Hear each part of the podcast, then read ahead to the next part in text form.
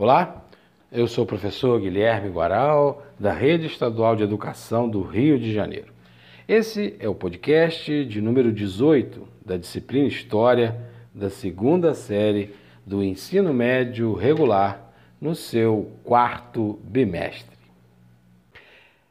Continuando a falar sobre a Constituição de 1824, outro aspecto que é importante ressaltar era o seu caráter censitário. O que significa isso?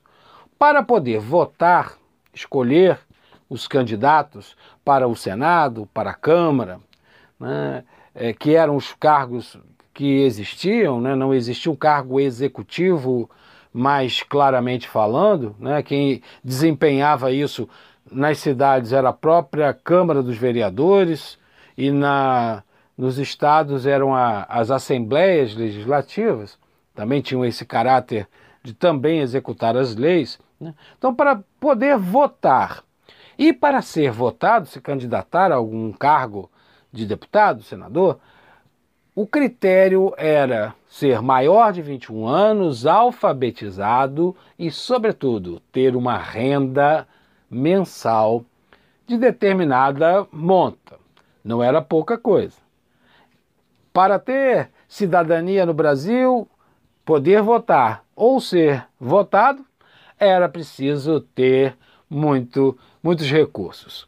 A medida que era colocada e pensada para isso era em alqueires de raiz.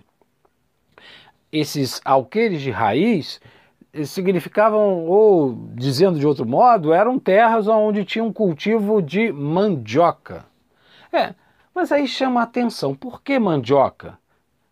Que acaba apelidando essa constituição.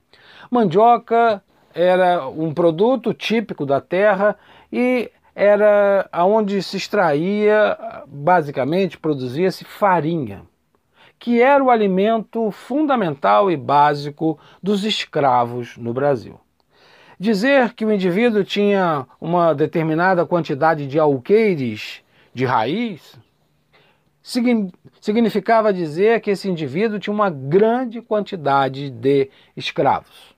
Uma média grande, né, enorme quantidade de escravos. E isso também fazia dele um senhor respeitado e por isso podia votar ou, se fosse de seu desejo, se candidatar a algum dos cargos disponíveis naquele momento.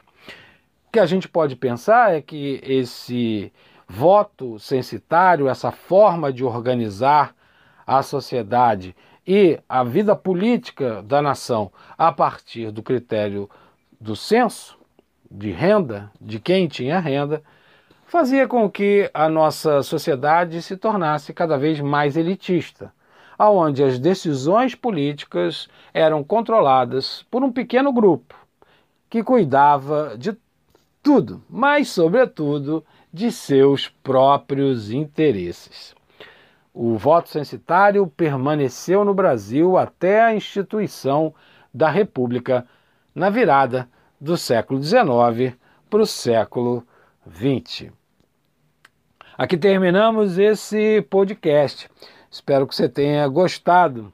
E se surgiram algumas dúvidas, o que é normal, né?